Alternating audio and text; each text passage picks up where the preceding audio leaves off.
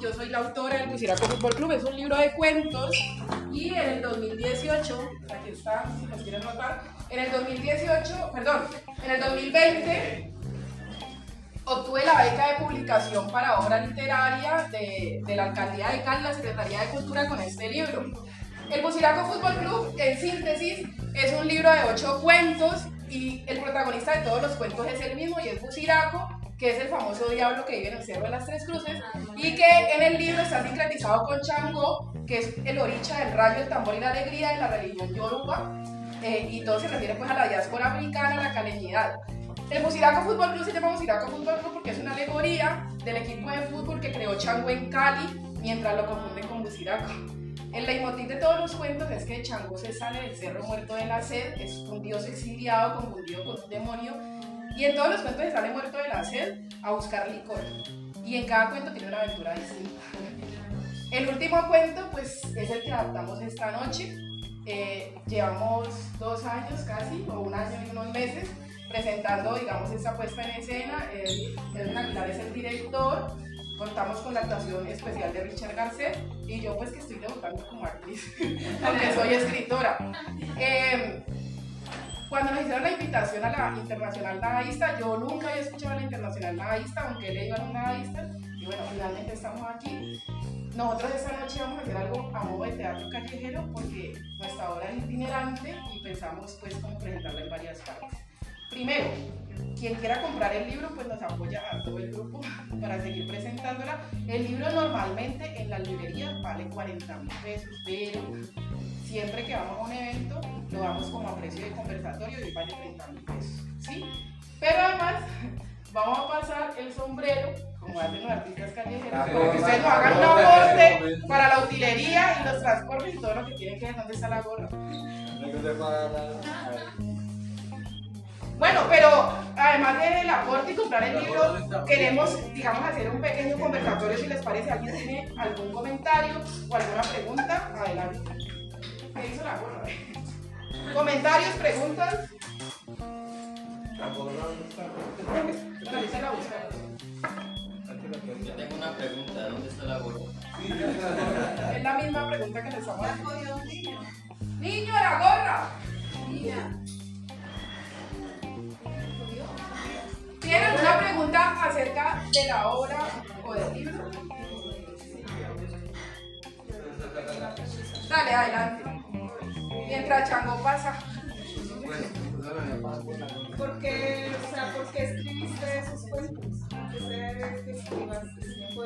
Ah, bueno, es, es una historia larga que trataré de sintetizar en un minuto.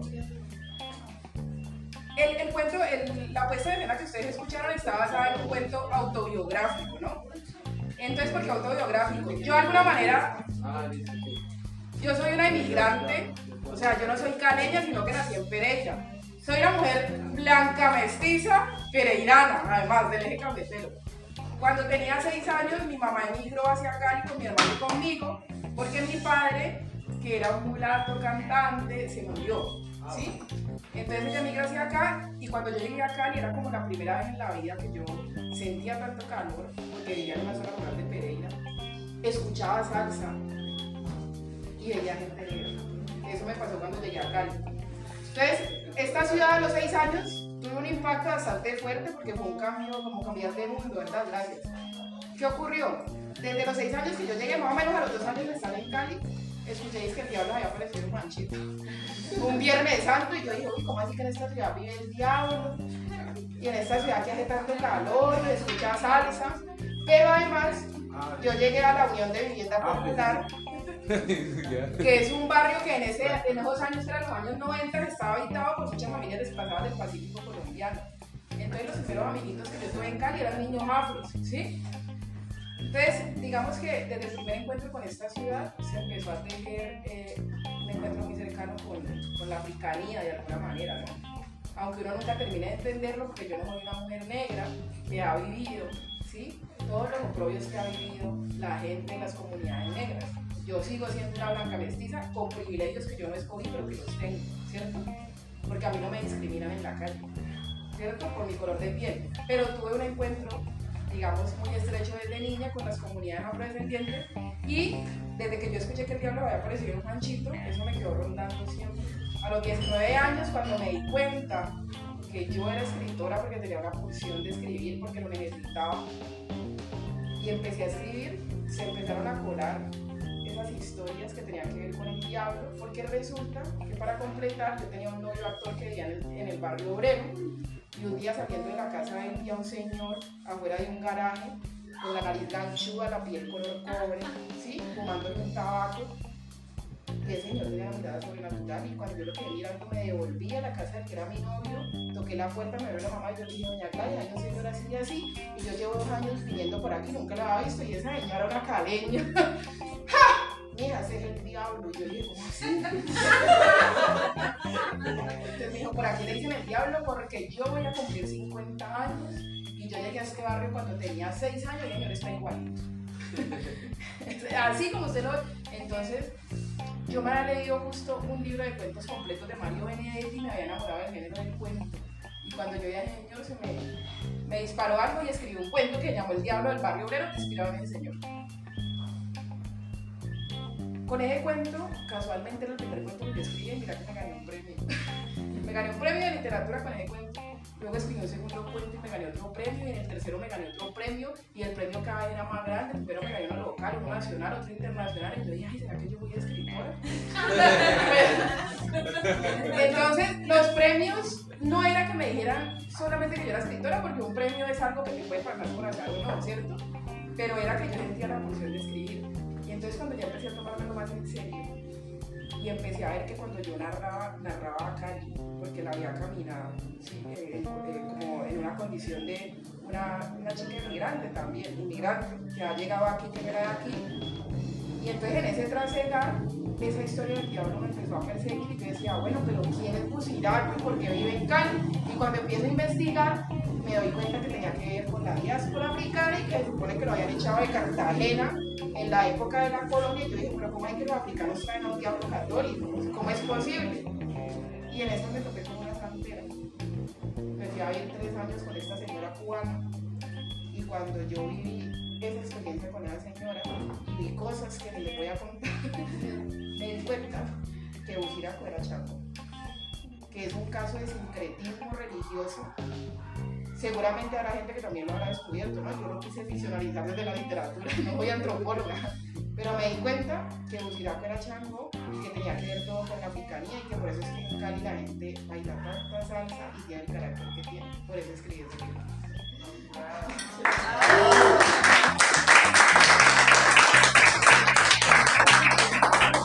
¿Y este buciraco es el real o es ficticio? Este es Buciraco y este es Chaco. Bueno, eh, La nariz, muy parecida.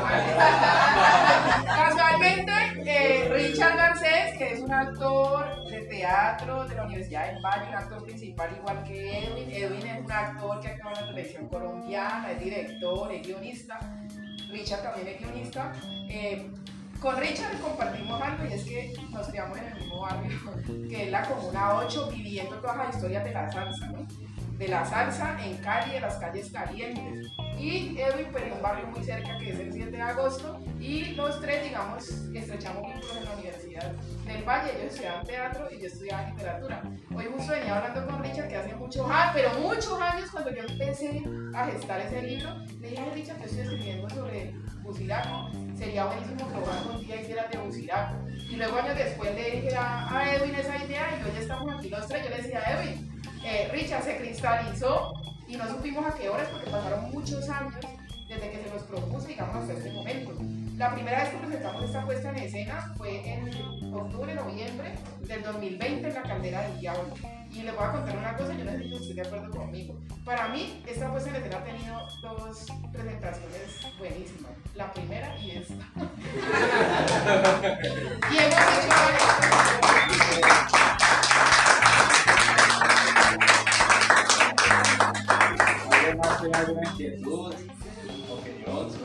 Sugerencia? Sí, yo, yo, yo. Oye, qué gusto conocerte en persona, ya te tenía en el radar desde hace mucho tiempo, yo soy estudiante de literatura del último semestre. Te cuento que tu, tu imagen, tu nombre, se cuela la luz, exacto, la expresando por las, las, clases está empezando a ser algo interesante, sobre todo porque se ha intentado de alguna manera desmitificar un poquito la imagen del desplazamiento de lo que es la figura de Caicedo en Cali. Profesor que supieron no nombrar, empezamos en un debate porque algunos empezamos a decir que Andrés Caicedo tenía la intención de desplazarse, pasar del norte al sur, pasar del rock a la salsa, pero resulta que en un momento apareció tu nombre. Hay una escritora egresada aquí en la Universidad del Valle, porque aquí me consideran esa escritora, pero la de docente no aparece mucho. Soy profesora 8 horas diarias.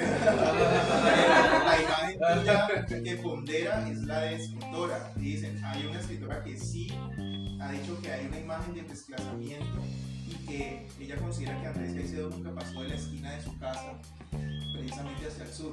Me Y a que, meter problemas con el fantasma. y que fuiste vos que precisamente la que en realidad a través de tu literatura es la que empezaba a mostrar en realidad qué es un desplazamiento, que es desplazarse de una clase a otra, que es cambiar de una visión del mundo caleño a otra visión del mundo caleño. Una visión del, de una visión tal vez del norte, es un arquetipo que dice que el norte influenciado por Estados Unidos, por toda la cultura norteamericana, y una visión del sur. El sur que en algún momento la salsa fue considerada, fue satanizada, incluso está prohibida, y que precisamente ese papel es el que vos consideras ahí. Entonces, qué gusto Sí, tenerte presente. muchas gracias, Saúl. Yo también te tengo estancia por la red, ¿no? Por. Eh, bueno, lo- yo creo que eso obedece a que seguro. Yo tengo libros de cuentos: El Diablo del Barrio Obrero y otros cuentos de terror y el Fusilazo Fútbol Club. Y lo que ocurre es que los personajes protagonistas de estos cuentos son barra que viven en los barrios populares, ¿sí? Eh, empleadas de servicio. O sea, personajes que no pertenecen a la Cali del norte o a la Cali privilegiada, sino a la Cali underground de alguna manera, o lo que llaman el borderline, a eso pertenecen los personajes. Entonces yo me imagino que eso va por ahí. Y lo que te podría decir es que Andrés Caicedo es una influencia que hay que respetar mucho. Y él hizo lo que tenía que hacer desde la clase social en la que él vivía. O sea, yo respeto mucho lo que hizo Andrés Caicedo porque era un chico blanco del norte de Cali, de una familia privilegiada, cuyos cuentos no tienen personajes que ponderen esa clase del norte privilegiada. Él hizo un esfuerzo y un trabajo gigante que seguro sin el trabajo de Andrés Caicedo yo no podría haber hecho lo que hago con los personajes de los barrios populares. ¿Estás viendo? Para mí que María del Carmen, la protagonista de Que viva la música, se quiera ir al centro, que en un prostíbulo bailando salsa después de una niña del norte que leía marzo, eso es importantísimo, porque es la inquietud de, de- alguien, de un personaje seguramente defectuoso para ellos, maleable, de una casa privilegiada que digo, existe otra Cali. Mira, yo el cuento que amo más de Andrés Caicedo es el Pensacalis, porque es un trans, es una chica trans, ¿no? Que antes llamaban travesti, que ese también ese término está puesto como en discusión porque es problemático. Es una chica trans que narra cómo la patean por ahí por Bellas Artes porque es trans. Eso es maravilloso. Entonces para mí Andrés Caicedo es una influencia que yo voy a respetar toda la vida. Pero yo entiendo que él seguramente eh, esos personajes hayan hecho el esfuerzo de hacer el tránsito, pero que no narraran las calles de Agua Blanca, seguramente no, no tenía quien lo metiera allá.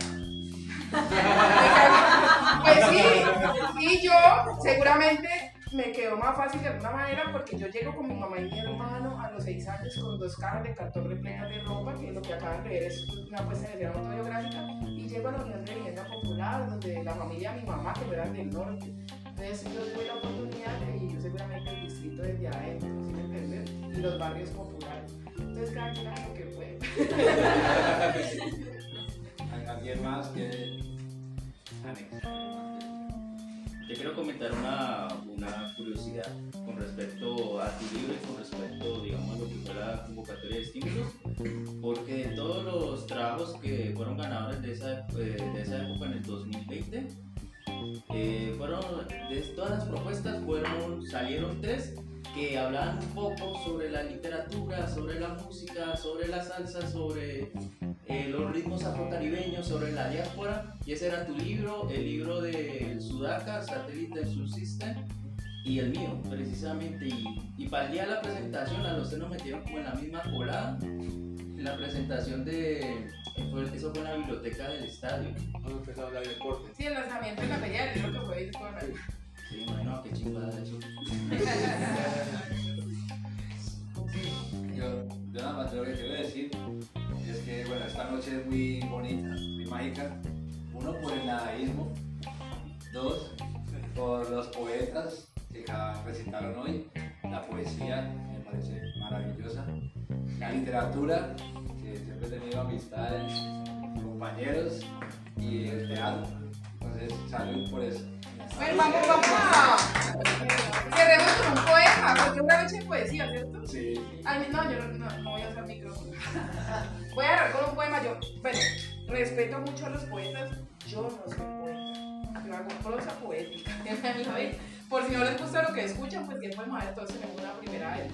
Quiero, ¿quién fue la chica que leyó de primera? Ya se sabía. Ah, qué lástima, ya, ya, bueno. A todos los que leyeron, muchísimas gracias, los escuché desde atrás mientras nos estábamos eh, preparando. Yo realmente considero que yo hago poesía, esto es, soy aficionada a la misma consonante, me dieron cambiar. Hago más bien. Eh, voy a compartirles un poema que se llama Posesión porno demoníaca para que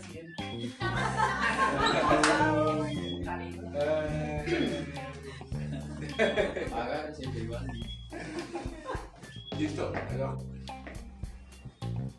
No me llamo Chucky y no tengo psico, ni tampoco fama, ni un novio rico. Yo soy la comuna, la cali caliente, y te canto a ti, señor residente. La real gordita pesa 80 kilos y vive en Colombia, un país en vilo. 120 líderes asesinados en 90 días, los MISAC, los NASA saliendo a las vías. En el primer banano guardo nuestra historia, una presidencia nacida de la escoria. En el otro gordo la marginalidad, los pueblos desplazados y la africanidad. En la panza baja traigo las masacres, la desigualdad y toda el hambre. Y en la papada me pesan las mujeres, los feminicidios y el juego de poderes. Tampoco soy la mala ni te muevo el porque tú estás bien rico pero no por tu pito. Lo que a mí me excita es tu rima consonante que de Latinoamérica eres por desafiante. Yo sí quiero caca pero pa' que embadurnemos la boca del paraco que nos tiene enfermos. A los colombianos que partidos los remos navegamos sin brújula, ojalá no naufraguemos. Besos pa' Puerto Rico, pa' la tierra madre. Sé que un camino el oricha me abre para bailar contigo, pero no como Nelly, actuando como gringa, aunque me llamo Jenny. Quiero que la leche de las matronas boricuas se derrame sobre mi memoria, que no puede ser oblicua. Y que los guisos de las cocinas de tu país te cuenten a mi paladar, porque somos hijos del frijol como del maíz. Besos pa' tu pista, grande sideral, lengua pa' la R, la de boreal, que penetra el cielo con su gama luminosa, así como tu letra me penetra intravenosa.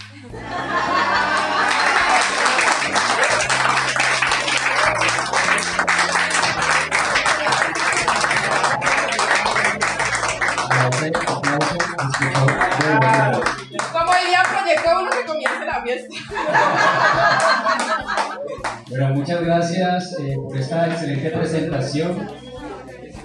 Eh, bueno, antes de, empezar la ropa, bueno, si quieren bailar, ¿no? ¿Sí? ¿Sí quieren bailar, cierto o no?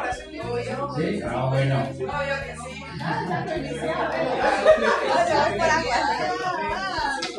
Bueno, para darle cierre a este círculo de poesía, quiero eh, abrir el micrófono para compartir algo de poesía a Lorena, que nos acompaña esta noche. Espero eh, que disfruten, que la escuchemos. Entonces, bienvenida Lorena.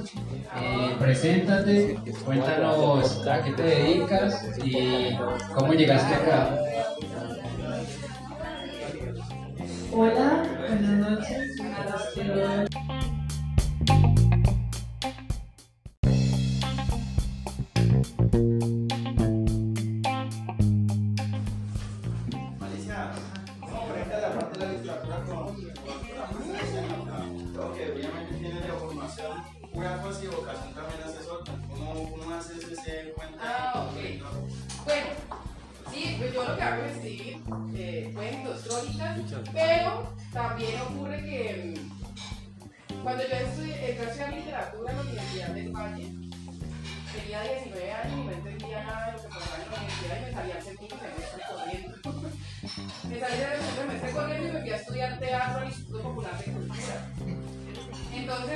Que ese trasecal por el que empecé, eh, lo que me quedó fue la narración oral, que en realidad fue como la parte con la que me enfoqué hacer narración oral escénica, pero yo sentía que yo no era actriz. sea, sentía que los papeles no me salían bien, pero que sí podía hacerlo gracias con la narración oral. Y cuando yo ya más adelante empecé a escribir cuentos, me di cuenta que todo lo que había aprendido en la narración oral estudiando actuación me servía muchísimo para, para escribir en prosa poética, ¿sí? Sobre todo cuando se trataba de darles la palabra a los personajes en los cuentos, ¿sí? Cuando uno pone a hablar a los personajes y, y el narrador se calla para que ellos hablen. Pero eso fue así por mucho tiempo, yo seguí incluso haciendo narración oral escénica y por allá como en el año 2018 me ocurrió la grandiosa idea de ya de como un actor profesional que ha hecho cine, televisión, bueno, es, es más, está nominado con un equipo a los premios India Catalina.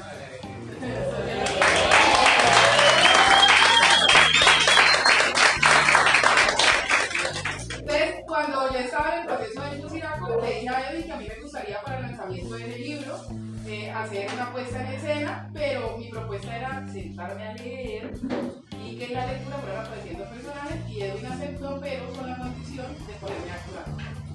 Entonces, entonces, lo cual fue un proceso bastante difícil, pero ahí me enfrenté otra vez con esto de la actuación y ahí voy, así es como lo he combinado.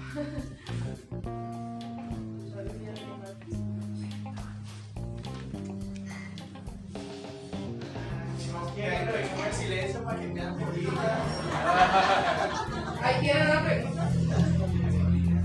Sí, Jenny, de pronto en tu proceso literario pues estás rescatando una cantidad de, digamos, de no solamente personajes que son caleños, sino también que vienen del África, como toda esta, digamos, temática santera que se refleja muy bien ahí, incluso la salsa de hace 40 años lo estaba proponiendo. Eh, ¿Tienes alguna, veo, veo alguna conexión con Andrés Caicedo también, de alguna forma en que era la música? Hizo algo parecido, aunque claro que tu, digamos, tu estilo es, es propio, ¿no? es, es creación. Entonces, de todas maneras, eh, creo que estás también como enfocada hacia, hacia esa parte, recordando un poquito ese, ese escritor caleño. Eh, sí, claro, Andrés Caicedo constituye para mí una influencia directa. No, ni, podría negarlo, a mí no niegue pero no me creería. Sí, claro, eh, Andrés Caicedo yo lo leí muy joven y cuando yo vi, pues que Andrés Caicedo le discuten que lo que pasa es que era un autor del norte, de una familia adinerada y que aunque intentó desplazarse, pues no, él hizo lo que pudo hacer, él no escogió nacer en el norte, ¿sí? Antes para mí es muy valioso que Andrés Caicedo haya tenido un interés literario por salirse de las historias que pudieran narrar en el nortecito caleño solamente y mirar ese otro lado de la ciudad. Y eso es valioso y yo como escritora lo voy a agradecer toda la vida. Aunque yo no soy una escritora del norte caleño, tampoco del sur. ¿Sí? Sino que soy de los barrios populares de Cali. Digamos en esa medida, por eso hasta me puede haber quedado más fácil entonces ser personajes populares, porque yo soy un personaje popular y crezco en los barrios populares. Pero Andrés Caicedo es una influencia gigante en mi literatura, tanto en lo que tiene que ver con el ritmo, ¿sí? Eh, de sus personajes, como con, con el estilo. Claro que me influenció mucho, entonces no, tendría por qué negarlo. Ayer justo estábamos presentando otra vez la obra y yo decía que a mí el texto que más me gusta de Andrés Caicedo es el Pesacalles, porque es un cuento que narra a una chica trans que en ese tiempo imagino que le llamaba travesti, que es un término que ya está puesto muy pues, problemático, pero una chica trans eh, pateada por el conservatorio, pues porque era trans, ¿cierto?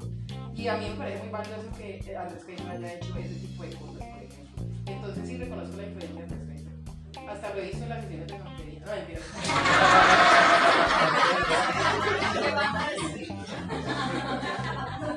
desdoblamiento ahí. Eh, Malicia, en dramaturgia nosotros somos hijos de qué? En la dramaturgia, Los caleños somos hijos de qué? De En la dramaturgia de Chango. de claro. Pues te voy a decir por qué los caleños somos hijos de Chango. Yo digo somos, yo nací en Pereira, pero yo soy una caleña nací en Pereira, que le quede claro a todo el mundo. Eh, los caleños somos hijos de Chango, pues porque primero vive aquí con nosotros. Cierto, tiene un casita, tiene este las tres cosas. Eh, pero segundo es por el carácter mismo de la ciudad. Digamos que para seguir el Cundiraco Fútbol Club, obviamente que tuve que pasar por un proceso ahora mismo de comprender muchísimas cosas y también de investigar, ¿verdad? Entonces, todos sabemos aquí que el diablo apareció en Chango en los años 90, en una discoteca que se llama Chango Agapita, allá por Guanchito, ¿cierto? Y que apareció un viernes santo y que había llegado un hombre hermosísimo vestido de blanco con los zapatos rojos y que todas las mujeres presentes, Dios mío santo. No, eso era lo más hermoso, ¿cierto? Y que sacó a bailar una señora y le dijo, baile conmigo, pero no vaya a mirar los pies. Y lo primero que hizo ella fue mirarle los pies y ahí murió todo porque le dio pezuña, volvió a sufrir y quedó loco pues hasta el vigilante de la discoteca, ¿cierto? Entonces esa historia del diablo, yo decía, ¿cómo así que el diablo vive en Cali? ¿Cómo así que baila salsa? ¿Cómo así que premió machito? Y yo estaba pequeña y eso me rondó toda la vida. Y ya más adelante por mi trasegar en una ciudad como Cali, que aunque es una ciudad bastante racista, habitada por muchas personas como las que estamos aquí, que somos blancos, mestizos, con privilegios. Y no estamos hablando precisamente de privilegios de dinero, pero de privilegios que nos otorgan por nuestro color de piel. Una ciudad bastante racista, pero en la que todos tenemos una influencia directa de las herencias de africanos. Entonces, si yo salgo a la quinta en este momento y voy a la caldera del diablo o a la topa tolondra, va a haber gente bailando salsa, que es un ritmo afantillano, y canciones como las de Celina y Reufilio que dicen que viva Chango, ¿cierto? Y ahora sí seguimos siendo bien racistas. Entonces, sí, es, verdad. Entonces, eh, al, trasegar por todo eso, me pregunté, bueno, ¿de dónde viene la leyenda del diablo? De Buciraco. Entonces ahí me cuentan que sí, que es que en la época de la colonia llegó a Cali, pero era que venía de Cartagena, y que él lo trajo Cartagena, y en Cartagena van diciendo que lo habían llevado esclavizados africanos. ¿Cómo así que los esclavizados africanos trajeron a Chile? Y ellos lo conocían. Ahí es donde hilando cosas me doy cuenta que es que algunos yoruba llegaron a Cartagena, tocaban los tambores e invocaban a Chango. Entonces hay un caso de sincretismo. ¿Sí? La iglesia católica le pone la investidura de Lucifer a Chango. Entonces, por ahí viene. Y los caleños somos hijos de Chango porque esta es una ciudad cuyo carácter está totalmente eh, atravesado por esa influencia de la africanía en Cali. Nosotros somos un palenque urbano, en la comida, en el baile, en todo, en el carácter mismo de la gente. Yo creo que por eso somos tan beligerantes y en el paro sacamos la cara al frente.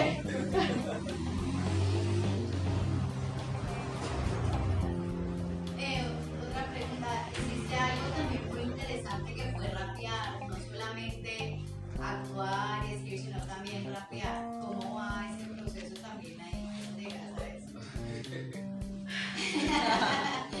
Bueno, yo en realidad es que soy fanática de la rima consonante, ¿sí? Me gusta mucho la rima consonante, como suena desde la poesía hasta el spoken word hasta el rap. Y el rap, yo considero que yo no soy rapera, porque los raperos son seres gigantes, que tienen una capacidad muy grande con el lenguaje, seguro que si me sacan a improvisar ahí, podría, pero si me pasas un lapicero yo te, y me dices escribir sobre este tema, entonces yo te puedo escribir por lo menos dos estrofas bien escritas en dos minutos, yo las escribo, pero con el lapicero. Pero eso es una cuestión de afición, de sí, de aficionada, que lo hago con el rap, pero yo sí que no soy rapero, ¿sí?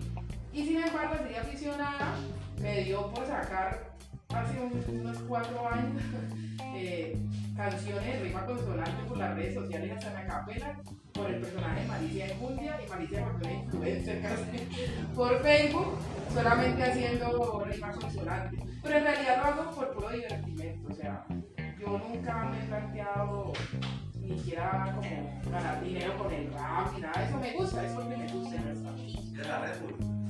no Mi Maritea ya lo ha hecho muy bien. Ve, ¿cómo logró la sincronía? O sea, ¿cómo, es la conexión con nosotros los actores para, poner- para hacer esa puesta en escena? ¿Se necesita un feeling cuando se hace una, una puesta en escena grupal o cómo se llega a eso?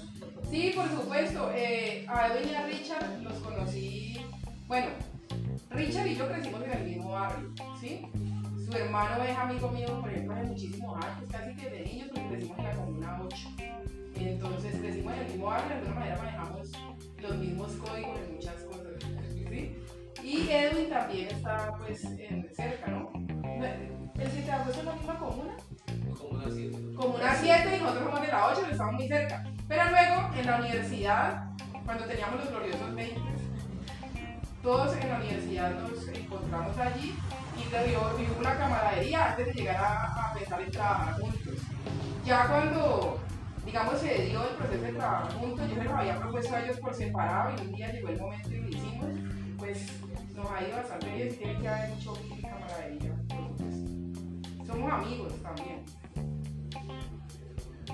¿Cómo llegan a la decisión de, de representar al Pusiraco aquí? O sea, como que uno viene y uno se pregunta cómo irán a representar al Pusiraco si es que aparece el personaje. Eso ya es un trabajo del actor que va a interpretar, ¿no? O sea, que nosotros leímos el texto en voz alta y ya, digamos, claro que me gustaría. ¡Richard! Pues también está bueno que él conteste porque él es el actor que lo representa. ¡Richard! Yo les puedo introducir que ya el actor hace el trabajo de ver cómo va a representar su personaje porque cada uno hace una propuesta y una de la puesta en escena. Ya viene Richard. Entonces Richard hizo una propuesta desde el principio eh, de cómo quería que se viera ese Buciraco. Obviamente, entonces dijo, bueno, vamos pensando cómo, cómo se van a ver los personajes. Entonces cada uno hizo una propuesta, por ejemplo, de vestuario, de maquillaje y ya en los ensayos que era con vestuario y todo, pues íbamos pero por lo general, los personajes como nacieron se han ido transformando, pero por propuesta de cada uno de los actores. Que, que cómo consigue su personaje. Por ejemplo, Richard en la primera función apareció con unos tacones, con tacón puntilla. Todo el mundo me quedó de cómo hace, cómo hace, y se bailó monte adentro con esos tacones, mejor dicho.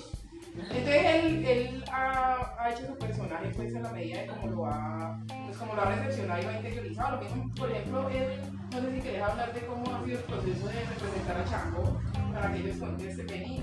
No, pues nada, no, pues, eh, con el personaje de Chango, pues hay una, pues hay como una, una identidad, porque cuando estaba en la carrera, desde octavo semestre de la licenciatura en arte dramático, hay una, un área que se llama virtuosismo vocal y a mí me interesó mucho aprovechar esa, esa área como para tratar de encontrar un poco mi origen, mis raíces. Ahí empecé a hacer un trabajo de estudiar el, la lengua swahili, donde pues desarrollé como un ritual y creé como una puesta en escena y, y empecé a tener como acercamiento como a esos ancestros africanos los cuales uno mantenía pues cuestionándose porque uno pues no acá en un mundo católico, es la bendición, y ahorita pues está el de los cristianos, de pentecostal, que bla bla bla, que bla bla, un poco de cosas, pero que lo alejan a uno realmente de, de lo que uno es como tal, y ahí empezó como un encuentro, entonces cuando llega esta historia de Jenny, que no está solamente pues esta historia, sino que son otros libros que yo no he leído, estaba, como cerca ahí de la literatura, eh, ah, tiene esa magia de, de, de, nuestro origen, ¿no? de nuestras raíces. A partir de ahí, pues yo estaba bien pegado a Yemayá, que es un ritual que cantaba Yemayá, obvio Yemayá, y ya mi la feo, a la mano, mi ya me huevo, ya, un lenguaje suajili. Y a partir de Yemayá, pues Yemayá es la madre de todos los orichas, como una cabeza muy importante, entonces ahí ya encontrándote un poco con Chango, Jenny siempre también me, me ha transmitido, me ha dicho como que tenga con Chango, nos acercamos con Jenny también, como, esto es, una, es un proceso realmente sí, que ha venido a través de los años, porque yo llegué a conocer una santera gracias a Jenny también en Bogotá, cuando yo vivía en Bogotá, pues yo estaba un tiempo en Bogotá radicado, y, y ahí fue donde esa conexión y esa identidad como con Chango empezó como a a sincretizarse con, con, todas las creencias que también tenía yo previas y a partir de ahí empezamos a encontrarle una identidad, ¿no? Y sabemos que es un guerrero, entonces por decir, las botas representan como eh, es un guerrero, ¿no? Es, es, el dios de la guerra, el dios del trueno, pero también es lo sensual y lo sexy, entonces por eso estas, estas telas que brillan y por qué hacía algo así, entonces todo tiene como un significado, ¿no? Y la capa porque él es un rey, ¿no? Él es, es todopoderoso, ¿no? Él tiene el poder también de los tambores, él hace que la gente se mueva, que la gente se caliente. Entonces, ¿sí o no? ¿Sí o no? Entonces, es un poco como eh, el trabajo y el proceso y aún sigue. Y sigue la creación porque en la creación y la puesta en escena entra también ya la parte de la ficción, la adaptación. Entonces el personaje empieza a dimensionarse y, y a través de la función y a través del tiempo y el periodo, porque ya lleva más de un año la obra en el proceso, eh, cada vez le vemos más potencialidades a cada personaje y, y saber que esto puede ser, podemos hacerlo, seguir creciendo con este proceso. Yo tengo una pregunta con respecto a la puesta en escena. Cuando Jenny te propone lees el cuento por primera vez, ¿qué es lo primero que se te viene a la mente? Porque primero uno, ¿cierto? Tiene una idea y empieza a trabajar en algo. ¿Y cómo esa idea se ha transformado hasta, hasta ahora? Que. Pues, pues tú misma sabes nuestro proceso de creación de la universidad, que nosotros a veces no, a veces, muchas veces nos vamos a la ciega, como empezamos algo, y nos dejamos llevar por nuestros instintos y nuestras facultades que tenemos de nuestra formación. Cuando yo leo el libro, entonces la primera vez, ella no estaba muy, muy, muy querida de querer actuar y querer estar en la escena. Lo primero que me vino a la cabeza es que ella debía actuar, que esta historia esa era ella, que ella debía estar y que ella es la obra que no podía partir ni salir de otra voz, que nosotros podríamos estar. Es más, al principio, eh, cuando empezamos un proceso, nosotros hicimos un proceso inicial, ¿no? Como de seis meses, o cuatro meses, tres meses, estábamos trabajando, sacábamos tiempo, como que nos vemos nos vemos entonces nos veíamos como por ahorita y recibimos un entrenamiento previo, algunas herramientas pues para que Jenny empezara como a entender como toda la dinámica que actual no era solamente pararse a hablar, sino que había otras cosas previas que uno tiene que trabajar en sí, que ya hoy, hoy en día yo le, le digo, que pues eres actriz. porque, ¿Por qué? Porque ya, ya está en ese proceso, su vida cotidiana ya, ya viene un proceso, un trabajo personal y eso ya empieza a reflejar aquí, en la puesta en escena. Entonces, eh, desde esa manera le dije a ella, no, tienes que aventurarte y ahí lo vamos haciendo, pero sí empezamos a entender y a, y comprender de que en medio de esa puesta en escena y en medio de esa acción dramática que ella se iba desarrollando, eh, debían de pasar eventos sobrenaturales son la presencia de estos, de estos entes. Y bueno, y ya cuando empieza también a llegar Richard, que Richard es wow. Entonces ya empezamos a meterle más el, el, contenido performático, se va más como más de lleno, queda más uff. Y eso hace que la obra también sea como, eh, que la obra siempre esté viva. Porque nunca hacemos las cosas iguales, sabemos un marco, pero siempre cada, cada función es, es orgánica, es natural, o sea, no, como que no, no hay, no hay nada impuesto y siempre salen cosas nuevas en cada función. Entonces, un poco O sea, ustedes hay cosas que no la, no la ven o algo así, o sea, no está que... Hay convenciones, uno se mueve por convenciones y uno tiene como una partitura, pero cuando terminamos de hacer eso, ya sabe que van a pasar otras cosas. Por ejemplo, curioso, Sí, sí. el ritual donde yo pongo las ofrendas nunca sale igual. El baile con Chango nunca sale igual.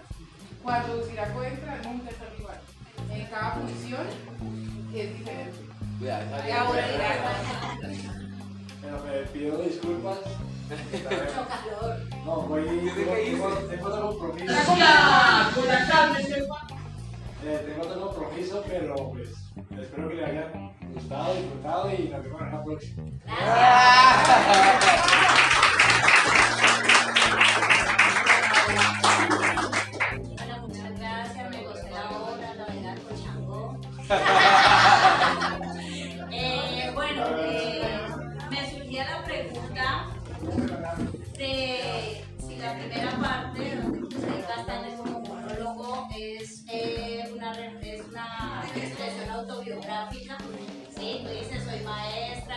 Pareciera, ¿no? En lo que han narrado. Y segundo, si eso estuvo desde el principio, ¿sí?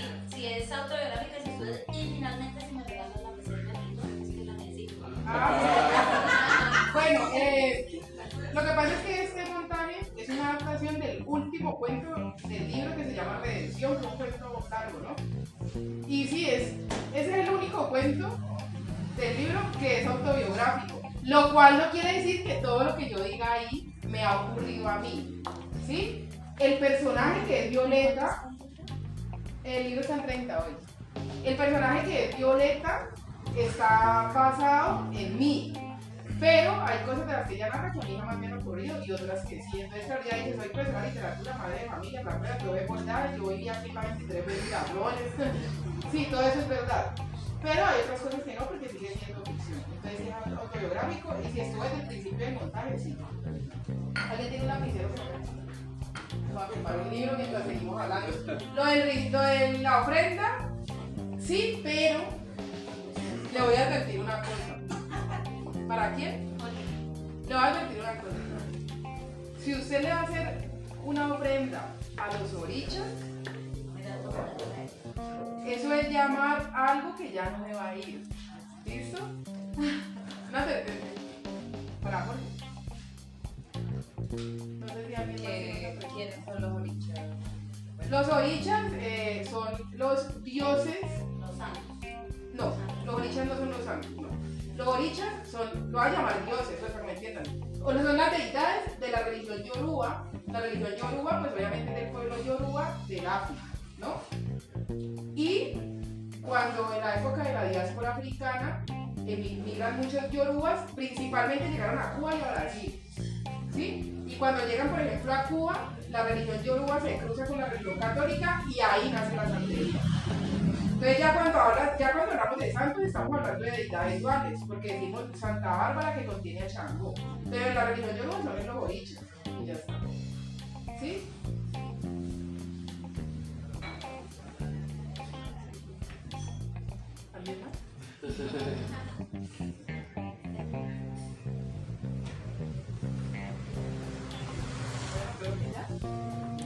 ¿Quieren que cerremos con la lectura de un cuento corto de libro?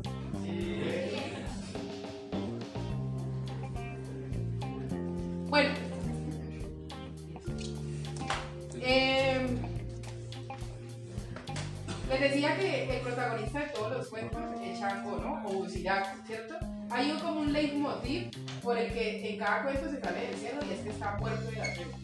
Y como ustedes saben que en Cali la gente tiene la costumbre cuando va a tomar que está para la botella y que unas gotitas para la ánima, entonces ese man aprovecha y van las mías porque tengo sed. Entonces se sale siempre muerto de la a buscar algo de tomar y a buscar rumba, porque Chango, o sea, si un dios o un oricha no se le rinde culto, no se va a extinguir porque es inmortal, pero sí se minimiza. Para poder que su energía se expanda, tiene que tener quien le rinda culto. Entonces él en Cali todo el tiempo está tratando de encontrar quién le ofrende licor y quién toque los tambores. En el caso de Cali serían los tambores filtrados en las canciones de salsa.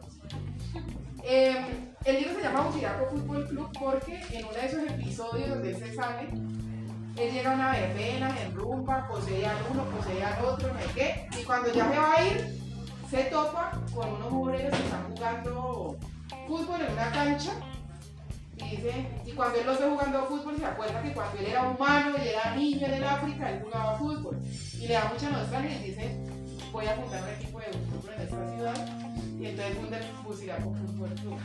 Entonces, muchos de los personajes de algunos de los cuentos son barra bravas. Les voy a leer un cuento que se llama La Madre y el Barra Brava.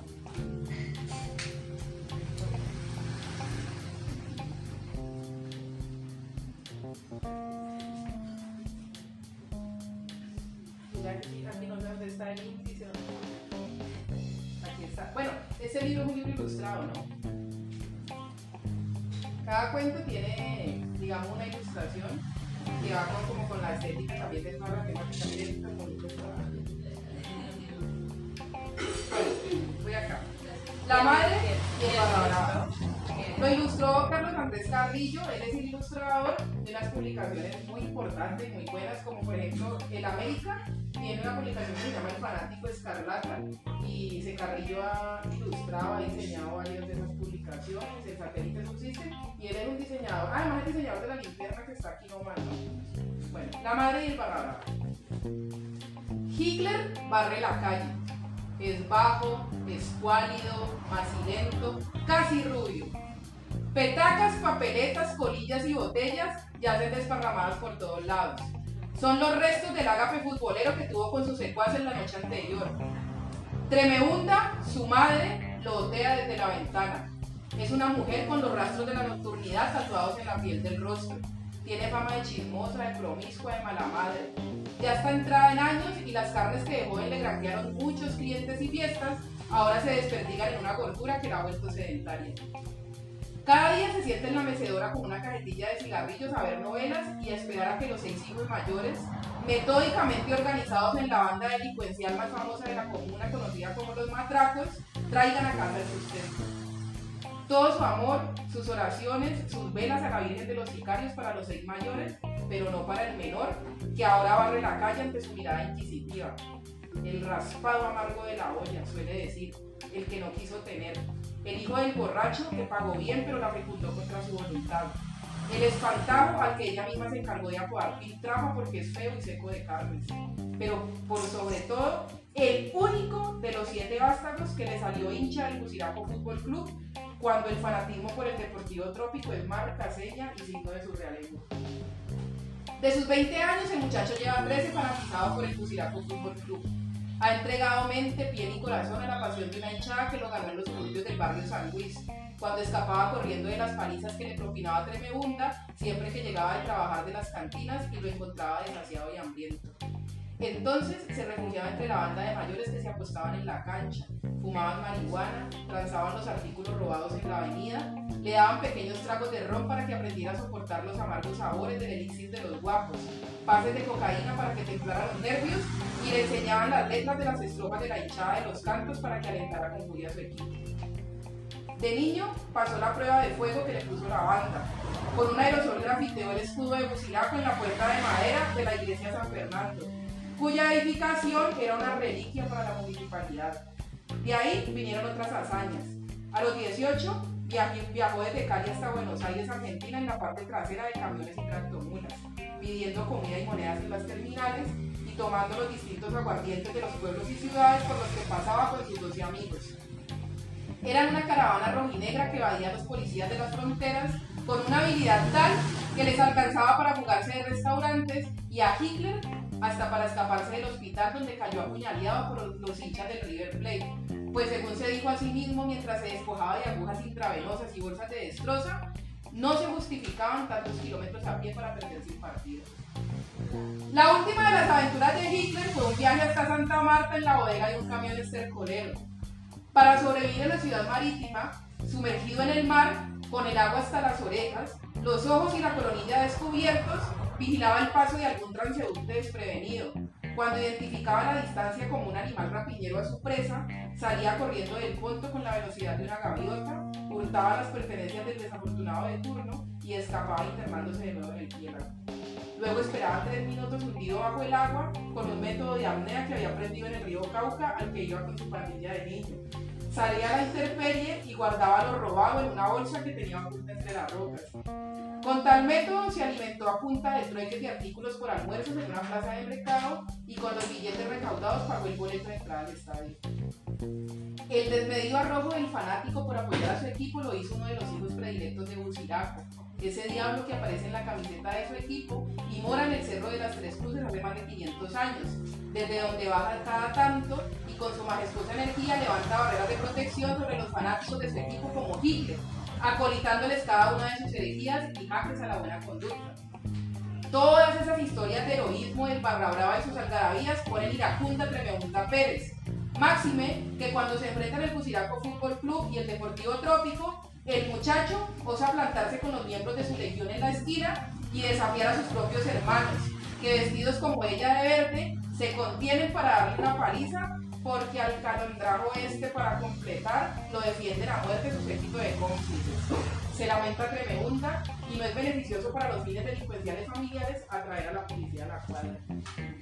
Es cuando está solo que Hitler parece susceptible de recibir unos buenos guantazos por parte de la madre y los hermanos mayores, pues se queda callado y al fin de cuentas tienen la enorme suerte de que se pierda todo el día, aunque regrese en la noche rodeado, de sus endemoniados camaradas y no les demuestre miedo a nada ni a nadie. Osa hasta ofrecerles a su propia familia un cuchillazo por cada gol que anote su equipo. La madre lo observa con fastidio, repasa las estrellas rojas que lleva tatuadas en el pecho, la silueta rojiza del diablo que tiene en la espalda haciendo un tridente y pateando un balón, las siglas del BFK estampadas en la frente. Entonces lo odia como se odia a un engendro malnacido y le lanza una de las chanclas embarradas en las que guarda sus coquetudos pies. Lo arenga mientras el guarache le roza la mejilla. Y me bien sobre el trama, que para emborracharte con esos vagos y tenés fuerza y vergüenza. Al fondo de la casa se escucha la risa de uno de los hermanos mayores. Hitler barre con la cabeza a punto de estallarle por el rezago de las pepas, la cocaína, la cerveza y el aguardiente en, su cuerpo menudo. Apenas siente el roce del chapín en la mejilla, sonríe con sarcasmo mirando a su progenitora. No le gusta que la dueña de las entrañas malditas que lo fecundaron para arrojarlo después al mundo lo vea llorar. Así que se dice para sí mismo, en voz baja, con el mismo veneno que ella le ha enseñado a inyectarle a las palabras. Después de que el equipo gane la copa, puedes partirme la cabeza si quieres escuchar hijo de puta. Que si el diablo rojo gana, hasta el río se convertirá en aguardiente y yo soy su hijo y el tuyo como veas. El oído de una madre, como su intuición, no tiene límites. Y sea porque en realidad el muchacho no apaciguó como quería el tono de su voz, o porque Tremebunda está con sus cinco sentidos puestos en los labios de él, alcanzó a escuchar el insulto. La cuadra entera les tiene miedo a Tremebunda Pérez y a sus hijos cuando se tratan sus circunstancias familiares. En seres, ríos de ingeniosas vulgaridades y hasta una bala podrían volar por los aires. Las 32 chapas de las puertas de la cuadra suenan casi al unísono en ese instante. El silencio que antecede a la tragedia se posa sobre el ambiente. Con la botella en la mano, la mujer mira la coronilla del muchacho. Él la enfoca con odio, pero plantado en su sitio, aún sosteniendo la escoba, esperando otro ataque para guardar motivos y demostrar, cuando esté acompañado de sus amigos, por qué es hijo honorario del diablo. Ella, hirviendo, es todo un manojo de ponzoñas que le picotean el brazo para que lo alce al fin y de un botellazo le parta el cerebro al menor de sus adefesios, a ese espantajo pálido y drogadicto que lo ha aprendido a robar y asesinar también como sus hermanos para traer comida a la casa. Bastardo rebelde. A sus ojos, un figurín del Fusilaco Fútbol Club que ha roto la tradición de su realengo de barriada, vanagloriándose de su fanatismo. La ira le hace metástasis a la mujer y arroja la botella a la coronilla del muchacho. Buciraco ha ganado la mitad de los cielos de Cali y se encuentra posado sobre el techo de la casa del frente, observando la escena. Es el único espectador que aboga, invisible, por la victoria del fanático sobre la tirana madre. La evangélica del frente, mirando por el roto de la cortina velada de su cuarto, precede el ruido de la botella estallada con un grito. El oricha poetiza las nubes con un relámpago que anuncia un rayo en suspenso. Hitler, en lugar de caer desplomado, como bien lo espera su madre, recoge el pico de la botella partida en dos. Con todo el coraje que le hierve en el cuerpo, se hace una incisión leve en el pecho. Un rayo se descuaja del firmamento y se clava, íntegro, en la frente de Tremebunda. Con el rojo de su sangre, Hitler se repite las tres estrellas de su equipo, tatuadas como un signo ineludible sobre el purito corazón.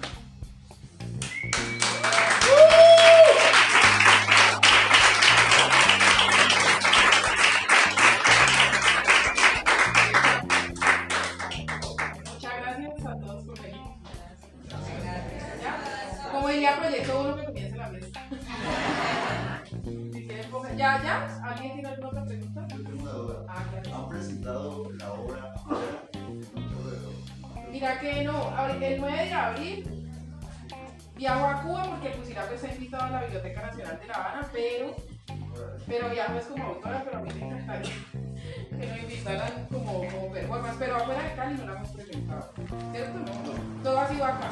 Pero, pero dentro de acá, digamos, proyectado, digamos, como diferentes espacios. ¿no? Ah, eso sí. No como iba hasta en la calle, no hemos presentado. No, No, es que me llama mucho la atención como, no sé, ahorita como si no hay tantas referencias,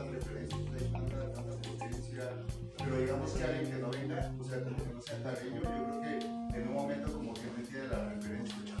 En un momento te dice como, eso, sí, pero, pero por eso preguntaba, así como para poder ver una reacción de así. No, no la hemos presentado. yo no soy tan pelado, ¿cierto? Pero yo paso que yo iba, yo iba a Gambito, pero no más o menos escuchaba del tema de, del diablo. ¿no? Eh, pero cómo conectar, digamos, con los jóvenes de ahorita que ya el foco de la ruta de Cali no es ¿cierto? No el chanco de Gambito, está, se, se descentralizó. Salieron las barras, ¿no? Eh, los- barrios, nada, ahorita sale la topa, sale todo, etcétera. Y yo creo que es muy buen recurso utilizar el fútbol para tratar de acercar a Chango a los jóvenes. ¿Cierto? Me parece que es un muy buen recurso y no sé si fue pensado así porque la, cómo te conecta algo de hace 40 años con las nuevas generaciones. Entonces, no sé. Sí, mira, la- mira, te voy a contar una cosa.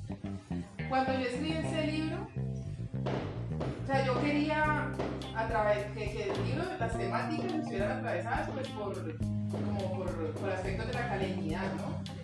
Que tiene que ver obviamente la salsa, el fútbol, la africanía, pero si hay algo que yo no ponía en ninguna parte es que yo este libro lo escribí como una alegoría a los hinchas de la América. Y eso, que el libro no se llama América de Cali, ni hay, aquí no hay un solo cuento donde tú encuentres la frase o la palabra América o América de Cali. El equipo se llama Auxiliarco Fútbol Club, es un equipo literario. Pero yo escribí este libro para que los hinchas de la América y los fanáticos lo leyeran. Ya está. Ese, fue mi objetivo.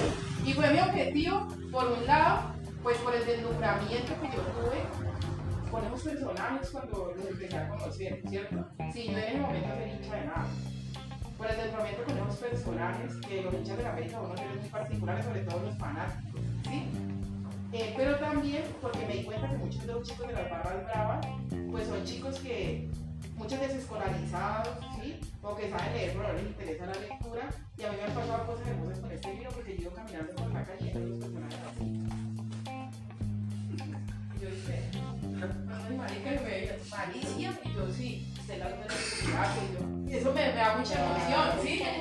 Una vez me fui con como con 15 libros a la gruta porque estaban lanzando una cerveza que se llama la Diabla Roja. Y entonces yo dije, ¿cuál es tu performance? Pero yo dije, marica, ¿cómo será ir a leer al aire libre? Coger un micrófono y leer la madre que brava? Y yo dije, lo voy a hacer. Y eran puros fanáticos de la América, los personajes que tienen su dinámica. Y yo cogí el micrófono y yo dije, al segundo párrafo, nadie va a poner cuidado. En todo el cuento me quedaron así. Y yo dije, uy. Y cuando yo terminé de leer el cuento, yo dije, bueno, yo tengo 15 libros. Y yo dije, voy a ver un cuento. Entonces dije, las primeras 15 personas que lleguen yo les doy el libro, pero no le voy a poner un precio al libro. Que cada uno me dé lo que tenga. Mira, me pasaron cosas como un pelado sacó un montón de monedas y me dio dos mil pesos. Otro me dijo que me lo podía cambiar por 10 bolsas de basura, que, que él vendía bolsas de basura. ¿sí? Había otro que me dio 50 mil pesos. O sea, me pasaron unas cosas muy interesantes y yo dije, bueno, ¿qué estrategias voy a utilizar yo para realmente eh, distribuir ese tiraje los fanáticos de la América, que son los que quieren que? Hay partidos donde me he ido, una vez me fui un partido y me paré al estadio y me llevé 30 libros y todo lo regalé al que, iba pasando. Y mira vos, siento entre los niños de la América ya el Buciraco Fútbol está como, como ahí palpitando. Yo quiero hacer una anotación. Si bien tú hablas pues, del efecto que esto tiene, sobre Mí me pasa que yo soy boyacense, mi compañero es Rolo y estamos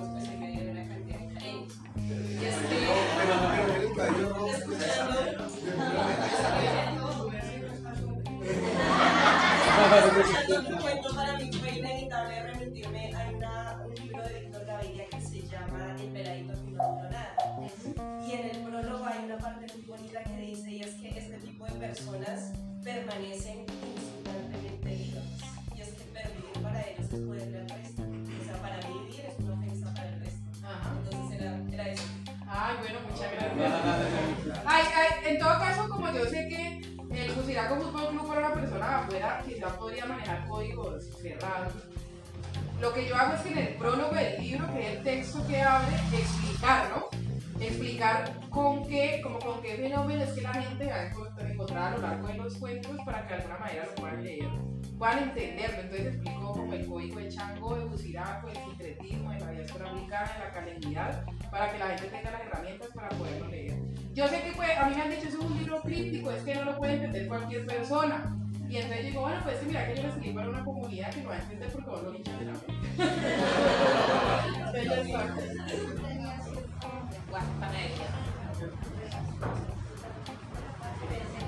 Eh, siendo como esa figura demoníaca en Buciraco, el Chango, porque Cali tiene, tiene esa figura trans- transversal en, en- en diferentes ámbitos tan heterogéneos como el fútbol, música y, y la literatura. ¿Por qué será que pasa eso? Porque es que en Cali el fútbol y la música son expresiones de la cultura popular. Y cuando nosotros estamos hablando de la cultura popular, estamos hablando de la gente de los barrios que no pertenece a las élites, que satanizaron las expresiones populares desde el principio de los tiempos. ¿Sí me entiendes? Es una cosa de protagonismo y antagonismo, ¿no? Entonces, mira, el que diga que el diablo vive en Cali es un desconocimiento que no es el diablo el que vive en Cali. El que vive en Cali es un oricha de la región yoruba que a través de su presencia nos está diciendo África está aquí. Hoy en día sería la afrodescendencia está aquí e importa y tiene un papel fundamental en la ciudad. Pero le seguimos llamando el diablo. Así como llamamos. Es una metáfora, el lenguaje metafórico. ¿Qué sería el diablo en este momento para un ciudadano político y moralmente correcto en Cali? Los negros del distrito de Agua Blanca. Mucho cuidado. Usted no me vaya a ir a caminar por allá por la troncal de Agua Blanca porque le salen esos negros de la colonia nariñense y lo roban, ¿cierto? Muy, te estoy diciendo que es como el estándar, ¿no? Obviamente yo sé que hay multiplicidad de pensamientos, pero es que es como, es lo que pasa. Por eso yo decía ahorita, acá hay una ciudad muy racista, pues de que somos un país urbano. Entonces para mí, es por eso que la figura del diablo sigue predominando sobre aquellos que realmente no es diablo, los el día